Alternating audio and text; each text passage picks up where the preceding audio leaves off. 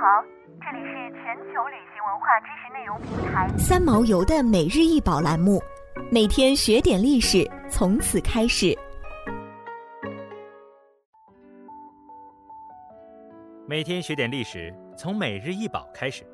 今天给大家分享的是竹林七贤竹笔筒。竹林七贤竹笔筒高十五厘米，口径十五点二厘米。此器雕刻深峻精绝，人物形神俱备，布局疏密得当，层次分明，是竹林七贤竹笔筒中的珍品。竹笔筒的雕刻把七贤超然物外的恬淡生活表现得淋漓尽致，现收藏于云南博物馆。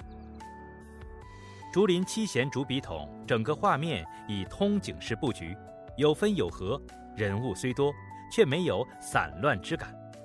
笔筒依竹形而制，呈上略大、下略小的筒状，以浅刻、深浅浮雕和透雕诸法表现通景竹林七贤图。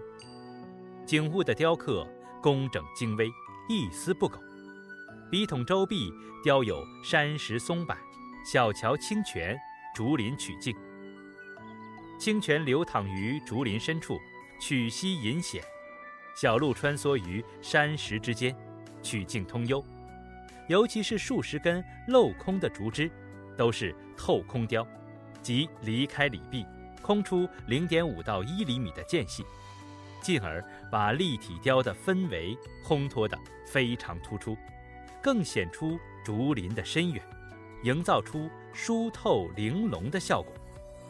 同时，艺术家的刀工在刻画人物上，刀法精湛，人物神态表情恰当适宜，须眉眼发毕现，竹林七贤各具特性，栩栩如生，表现得细腻入微，精巧细致。竹林七贤分别指的是魏末晋初的七位名士：阮籍、嵇康、山涛、刘伶、阮咸、向秀和王戎。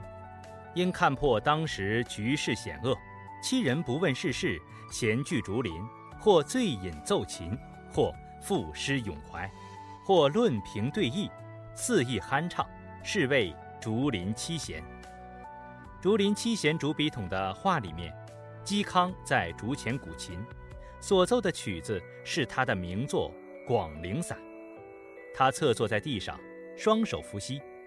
在旁边聆听的人是音律神才阮咸，琴音美妙，阮咸已搁置他的琵琶而顾不上了。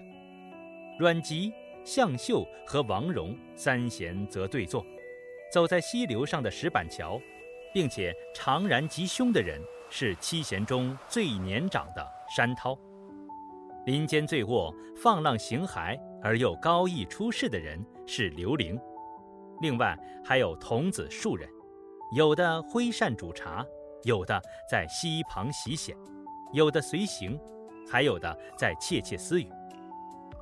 竹林七贤竹笔筒整个画面生动活泼而不呆滞死板，气韵流动而不沉默生硬。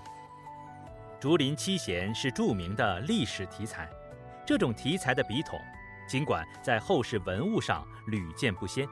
但是仍然深受人们的喜爱。